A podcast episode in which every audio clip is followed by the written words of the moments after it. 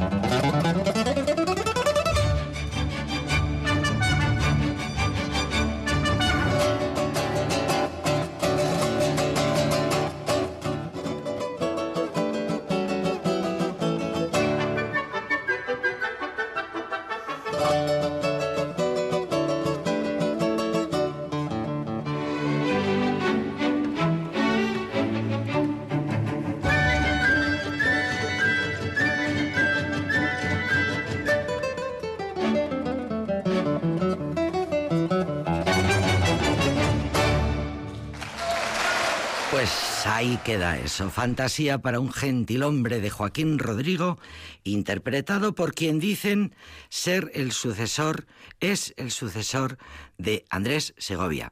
Se llama Pablo Sanz Villegas, interpreta esta pieza con la Orquesta de la Minería de México.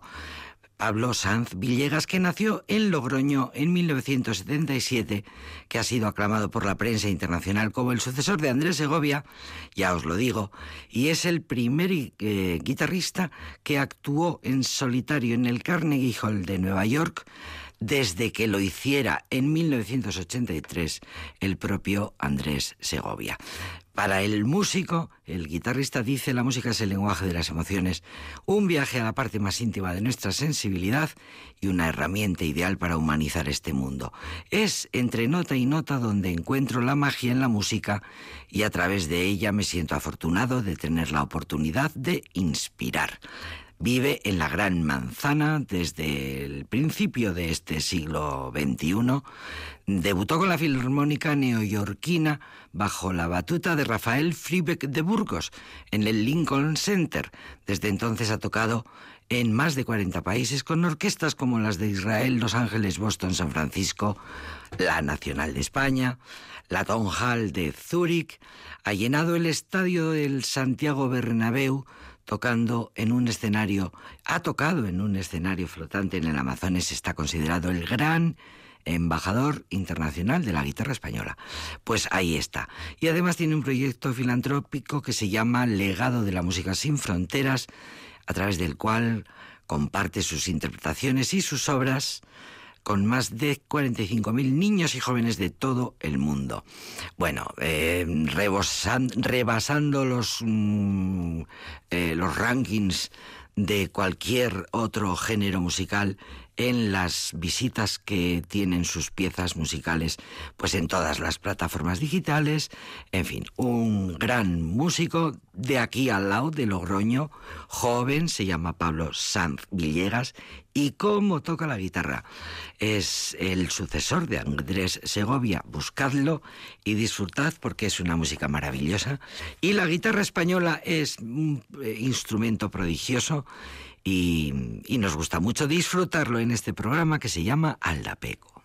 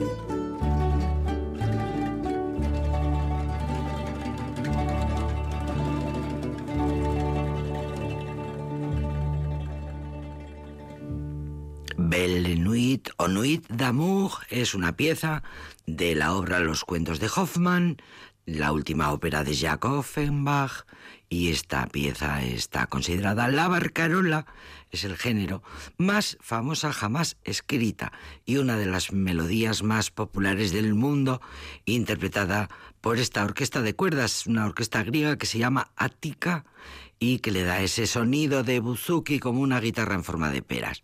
Hoy realmente nos ha dado por las cuerdas y por las mandolinas y por las guitarras y violoncelos y laúdes y bandurrias, entre otras cosas, porque hay, bueno, una película que nos impactó a todo el mundo. Es eh, una de esas películas que te pueden fastidiar incluso la vida. La vida es bella, es una película que te arranca el corazón en el cine como pasa, pues suele pasar, pues no todo el mundo resiste. De la misma manera, película crudísima y bellísima, La vida es bella, y ahí aparece, en la banda sonora de esa película, aparece esta barcarola, y es otra de las razones por las cuales esta canción, em, que las, la cantaban, por cierto, los gondoleros de Venecia, pues em, sea una de las piezas, una de las barcarolas más eh, conocidas populares del mundo entero. Desde luego, hoy en Aldapeco nos ha dado por la lírica. Vamos a escuchar al gran cantante Jonas Kaufmann.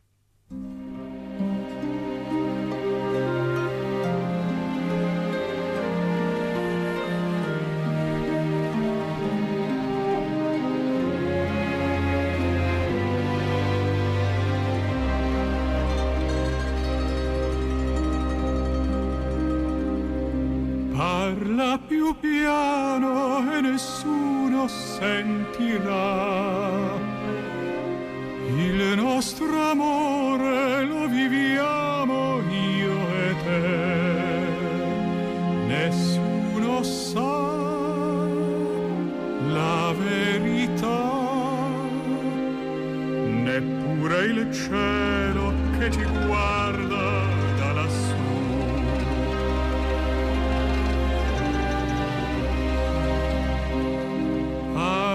più piano e nessuno sentirà. Il nostro amore lo viviamo io e te. Nessuno sa la verità,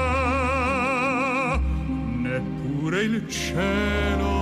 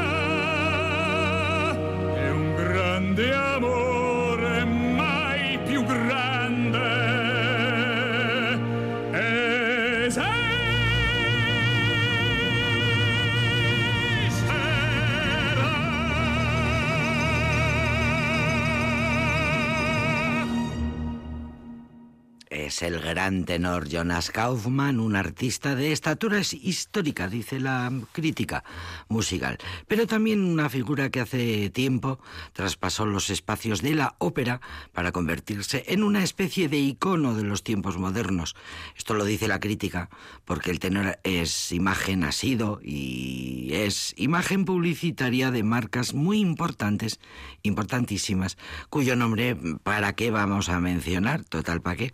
Pues, por ejemplo, eh, BMW se dice, eh, Rolex se dice. Por ejemplo, también es perseguido Jonas Kaufmann por la pinta, por la hechura, por la estatura, por la belleza de este gran tenor, bellísimo y alemán. Pues es perseguido, cuentan las crónicas, por antipáticas directoras de revistas de moda internacionales, por ejemplo Anna Wintour, para que Kaufmann aparezca en sus internacionales portadas. Eh, la portada del Vogue América, el Vanity Fair. Bueno, Dolce y Gabbana se empeña en vestirlo cada vez que tiene un recital. Sus fans son legiones. Provoca delirio entre la gente de la ópera y también entre los que nada saben del género, algo parecido a lo que en tiempos eh, pudo suceder con cantantes como Enrico Caruso. Un fenómeno auténtico. Jonas Kaufmann gran tenor, eh, le, da un poco a todos los palos, es eh, súper democrático en su repertorio, lo canta todo y es guapísimo, guapísimo y bellísimo. ¿Qué más podemos pedir? Pues mm, si encima nos canta el parlapiu piano de la banda sonora del Padrino, pues nos dan ganas de pedir otra pieza de la banda sonora del Padrino, para muchos la saga más importante de la historia del cine.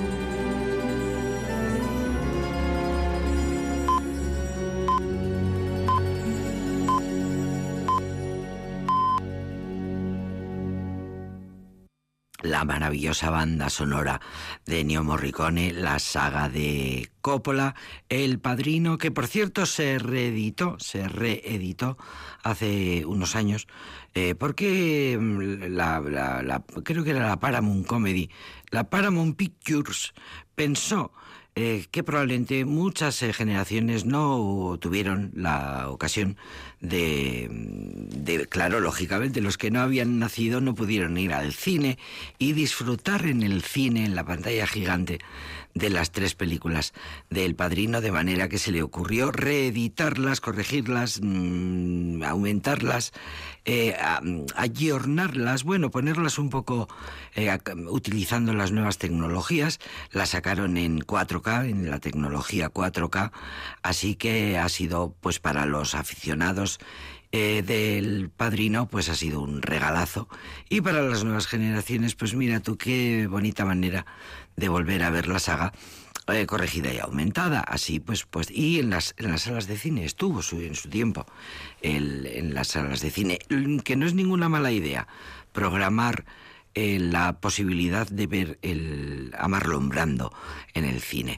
Bueno, pues El Padrino, escrita y dirigida por Francis Ford Coppola, que a punto estuvo de no hacerse por problemas de pasta, de dinerito. Eh, Francis Ford Coppola lo pasó fatal en las tres, primero, tanto en la primera como en la segunda como en la tercera.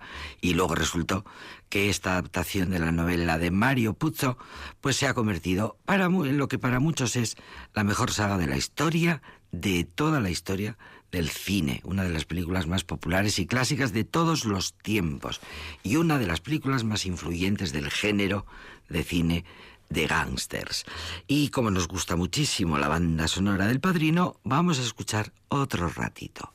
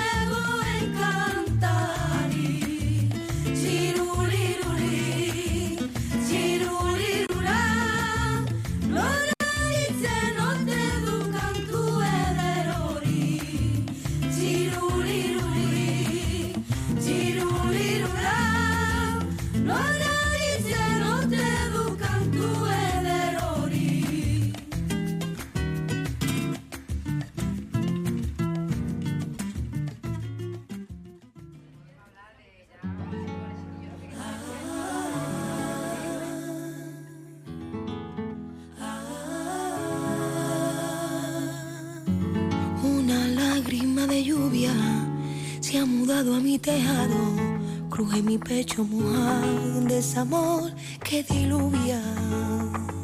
Un amor que ya es pasado. Me escondí por los rincones y callé cuando tocaba por salvar los corazones y bailé. Y bailé si tú bailabas, si tú bailabas.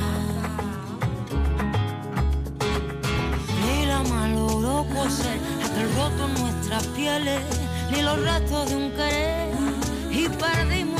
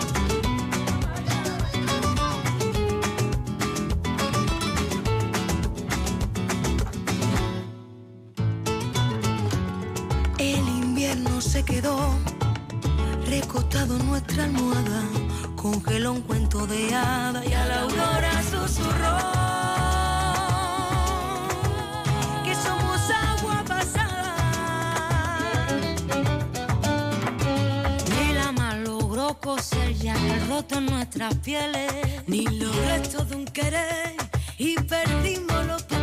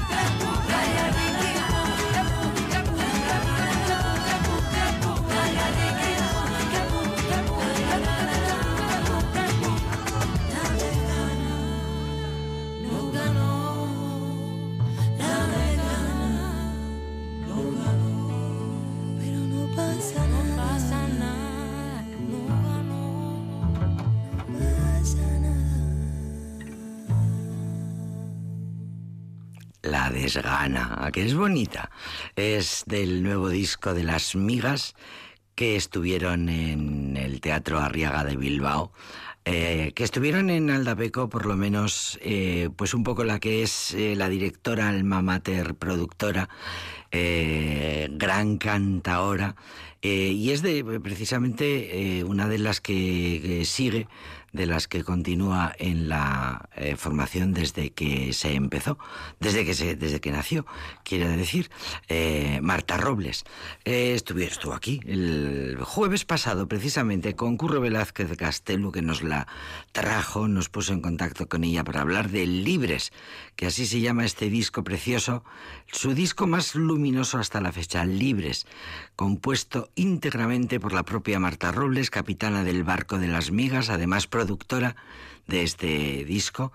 Eh, bueno, que, que, han trabajado además con, compuesto íntegramente, salvo Antonia, que es precisamente la canción que vamos a escuchar a continuación, pero todas las demás han sido compuestas por Marta Robles. Eh, pues eh, su disco más valiente, dicen, hemos estado muchos años trabajando nuestro sonido y ya lo hemos conseguido. Después de muchísimo trabajo, este es el sonido de las migas, las flamencas catalanas que siguen de gira presentando este disco libres del que vamos a escuchar otra delicia que se llama Antonia.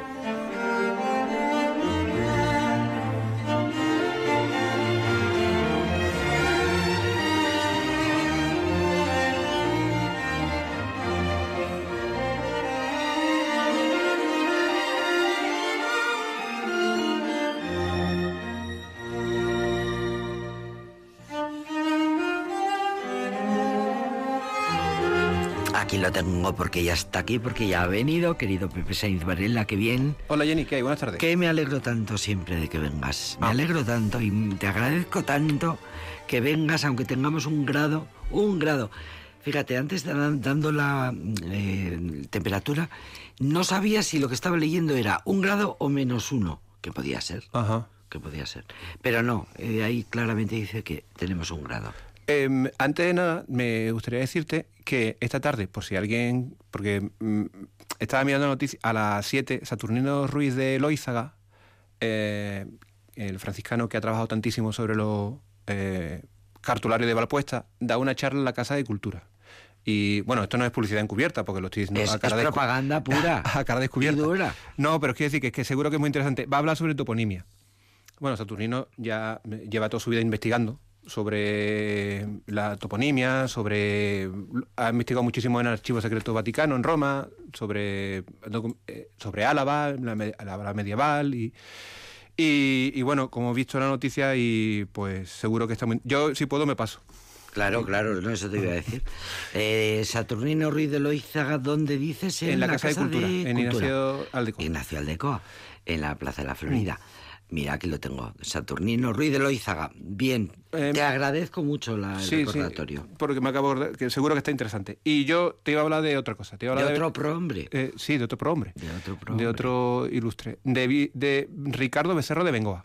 Porque, em, como seguramente vayamos a colgar alguna información relacionada en Foto Araba, pues... Foto Araba, eh, os recuerdo que es esa página que ha creado el Departamento de Archivos de la Diputación Foral de Álava, dirigido por mm, Pepe Saiz Varela aquí presente. Vale, vale. Eh, a ver, no es que esté yo eh, haciendo eh, publicidad encubierta, ¿eh? estoy haciendo propaganda pura y dura. Eh, al rey, al- ¿cómo es? Al César lo que es del César. Sí, eso es. Bien. Eh, y, bueno, y el... ca- en Fotoaraba tenemos, de momento tenemos más de 100.000 fotografías antiguas Sí, sí. De, Vitor- de la Vitoria antigua para disfrutar Bueno, hay un poco muchísimo. de todo. Hay todo de- desde mediados del 19, que son las menos, claro, hasta hace tres días. Y ahora, eh, con ese Sí, que- motivo, vamos a hablar Claro, como estaba mirando, he estado mirando eh, documentación relacionada con Becerro de Bengoa a raíz de aquella una una eh, cuando es- Becerro de Bengoa nació en 1845 aquí en Vitoria. 1845. Entonces, eh, en 1995, pues se le hizo una exposición y un homenaje por su 150 aniversario que fue del nacimiento que fue cuando se colocó en la calle Chiquita, porque él nació en la calle Chiquita, en, en la Brullería, o sea, al lado de la En catedral. la Plaza de la Brillería, sí. Eh, número 14, si no creo recordar mal, y hay una placa eh, dedicada a Becerro de Bengoa. Pero es que Becerro de Bengoa tiene placa en eh, Vitoria, pero también la tiene en Palencia y también la tiene en Madrid, porque es que él repartió... Bueno, su saber, su sabiduría y su Mm. trabajo. Y los palentinos me dices que dicen que... Ah, sí, los palentinos Bengoa creen que es de... Es palentino. Que es palentino, sí, sí. Eh, porque, bueno, fue un... A ver, fue político, fue periodista, fue escritor, ensayista... Dibujante, eh, hacía, hacía dibujos también, de publicidad. También, de hecho, en la. No, él lo que pasa es que en sus viajes tomaba nota, eh, tam- dibujaba también, tenía. Y en la exposición, esa fue una de las piezas, por eso digo que todo esto los querría llevar a Fotograma, porque de lo más interesante es que eh, los, eh, los descendientes de Ricardo Becerra de Bengoa, porque no se conserva como tal un archivo una- un propio de él, sino que está un poco disperso, pues lo que hicieron fue ceder eh, para la exposición estos cuadernos de viaje con dibujos y se hicieron unas reproducciones en el archivo. O sea que yo creo que podían estar bien en Fotograma. Pero de paso ya me he estado mirando un poco de documentación sobre Becerro de Bengoa, alguna que aparece él mencionado en el archivo de Álava, y concretamente estaba mirando uno de 1866-67, que es cuando se ingresa, porque vo- voy a situarlo, he dicho que él estaba, estuvo en Vito- él, bueno, es que él murió con 57 años, o sea que tampoco... Él estuvo eh, en Vitoria desde que nace, en 1845 a 1870, es decir, que se va con 25 años. Pero antes de los 25 años ya se le estaba proponiendo para que entrara en la Comisión de Monumentos de Álava, que también son uno de estos órganos que también son los pioneros de la conservación y de la, y de la difusión del patrimonio cultural que tenía Álava. Se, se crean a principios de... después de la en 1830, 40 se crean en toda España estas comisiones provinciales de monumentos. Y aquí, básicamente, en Álava, pues lo que desde el principio era intentar recuperar, pues hacer un catálogo. Ya había prestamero en el siglo XVIII, final XVIII y XIX, pero sí, ya había estado haciendo algunos, algunos trabajos de, sobre epigrafía, restos eh, arqueológicos, y bueno, lo que se dedicaban básicamente era catalogar, a ver qué es lo que había que no se perdiera. Entonces le piden a Becerro de Bengoa, que ya era un personaje, pues que, aunque tenía 25 años... Muy joven, pero claro, date cuenta de que en aquellos tiempos no había adolescencia, con lo cual uno se hacía ah. hombre en cinco minutos. Luego se va a Palencia y ahí está esa época que te digo, de 1870 al 86, y luego en Madrid del 80 1886 a 1902. Esta última etapa, que ya se mete también en política y tal, eh, aunque él era diputado, es que también la política de aquella época era un poco distinta, como estaban los... Uno era diputado por una... Bueno, en realidad, bien pensado, todavía pasa. Uno era diputado por una, por una provincia, pero, pero resulta que señora de Santander, ¿sabes? Entonces, él, él, vivía en Madrid, pero era diputado por, por Álava. Y y, él pertenecía a un partido, esa política suya, él era del Partido Republicano Federalista. Es que él le pilla una. Esta época en la que él entra en política, ya se hace adulto, es la época que se llama en España el sexenio eh, democrático. Perdón.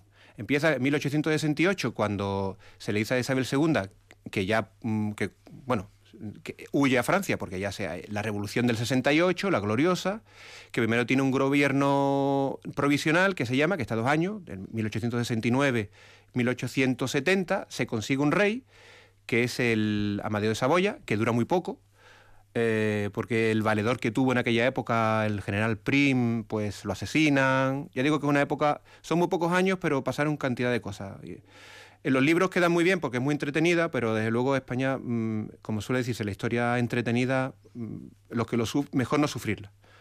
Entonces, eh, y luego justo después, de Amadeo Saboya se va del país, abdica, mm, decía Marx que fue el primer rey de la historia que abdicó, porque que dimitió, perdón. Que, dimitió. Marx decía que, era Carl. Sí, le pidió saber que era el primer que dimitió, el primer rey de la historia que, dimitió. Que dimitió. Sí, además cuentan de la historia de Amadeo. Perdona que me vaya por la rama. Te perdono, te perdono, estoy encantada. Que cuando se iba en el, en el, en el, en el tren de. en el tren, perdona, en el barco de vuelta decía non capisconiente. no, entendía de lo que de lo que había de lo que le había ocurrido. Y justo entonces viene después la Primera República, que es el primer episodio republicano en España, pero que se va al traste también cuando Martínez Campos, un general, da un golpe de Estado y vuelve otra vez la, los Borbones. Los reyes. Sí. Eh, entonces, en esta época es cuando eh, Ricardo Becerro entra en política y él, eh, en este partido, el Republicano Federal, es lo que va a defender ahora, entonces, y va a tener hasta el final, porque a Ricardo se le dice que era foralista y que defendía la eh, pero él, los años que vivió en Palencia y los años que vivió en Madrid, pues digamos que ampliaron un poco su... Su, mentalidad. Sí, digamos al menos sus expectativas con respecto... Y él, él era foralista, cierto, pero es que lo que defendía era que en toda España tendrían que existir un régimen foralista. Claro, para todo el mundo. Para todo el mundo igual. Claro, porque unos sí y otros no. Sí, entonces claro, si lo piensas bien, cuando todos son súper, mm, nadie lo es. Claro, efectivamente entonces, esa era la idea. Pero de, no, de, mejor ser todo súper. Eh, sí, sí, claro, pero lo que pasa es que cuando ya todo el mundo es súper, ya nadie está por encima de nadie. Eh, claro, de eso Entonces ya se pierde el súper. Claro. Eh, entonces, claro, el caso ese que, mm, bueno, esta experiencia que él, que él conoce aquí, eso es primero porque él aquí también participa creando alguno, alguno, el mentirón, algunos de las de las revistas de las primeras de que, se, que, se, publica, porque él era ilustrador, como, salen estos cuadernos que, que él no nunca los publicó, se conocieron en esta exposición, pero son muy interesantes, son tomas de, viajes que él hace, de tipos que él dibuja, de episodios, etcétera. Y esta parte eh, que te decía de, la, de, la, de cuando él participa brevemente en la Comisión de Monumentos de Álava, es el, fíjate que es el propio diputado general, Pedro Gaña, el que lo propone para que entre. Y la verdad es que ese, acta de, esa reunión, cuando se le propone a él para que participe, que es de, El expediente es relativo a la moción presentada por Pedro Egaña, diputado general a la Junta General de Noviembre de 1866. Todavía faltan un par de años para esto, para la gloriosa y para toda la convulsión posterior. Y eh, también me llama la atención este expediente, también es curioso, porque en él propone Pedro Egaña que se recuperen antiguas costumbres que realmente tampoco. Eh, Virginia López de Maturana, que tiene un libro muy interesante sobre los símbolos de Álava, habla de los símbolos fallidos, los que en esta época se está inventando un poco el pasado también. Claro, claro. En la época del romanticismo. Alguien, se le inventa algo por primera y, y sacan lo de la carta del Sadorra, que no cuajó. La carta de Sadorra era que eh, el diputado general tenía que irse vestido así, con un poco, con, uno, con unas capas y tal, a, la, al Zadorra, a la parte, al, digamos por la parte mm, hacia el norte, donde y tenía que arrojar una carta o un, una carta no, una, una hoja de papel. Eh, cuando dice carta, en realidad está hablando de una hoja. Arrojaba una hoja de papel y se supone que si el Zadorra seguía fluyendo hacia el Ebro, es decir, iba en su dirección, pues eh, debían de mantenerse los fueros y privilegios de Álava. Oh, Era qué maravilla. porque alguien había prometido en época algún rey o algo así, que eso no está apuntado en ningún sitio, era una cosa que surge entonces, o se inventan entonces, eh, alguien había que mientras el río lleva eh, el agua fluyera del Zadorra al Ebro dejarle al río que decidiera el futuro eh, político sí y debió de ser que en esos primeros intentos pues la cosa no funcionó bien o no flotó demasiado o y la cosa no cuajó. Pero quiero decir pero estamos hablando de esta época 1866 romanticismo en primeros intentos por la recuperación del pasado conservación de monumentos y Pedro y Ricardo Becerro de Bengoa en todo esto en todo esto metido. Eh, o sea que vamos a poder eh, meternos en Fotoaraba y ver. Sí, yo creo que en unos días tenemos toda esa colección. Esos cuadernos maravillosos de Becerro de Bengoa, caramba, qué maravilla. Yo digo a todo que sí, como si supiera, pero no tengo ni idea. Clase de historia, chapo. Clase de historia. Querido Pepe, gracias. Nada, hasta luego.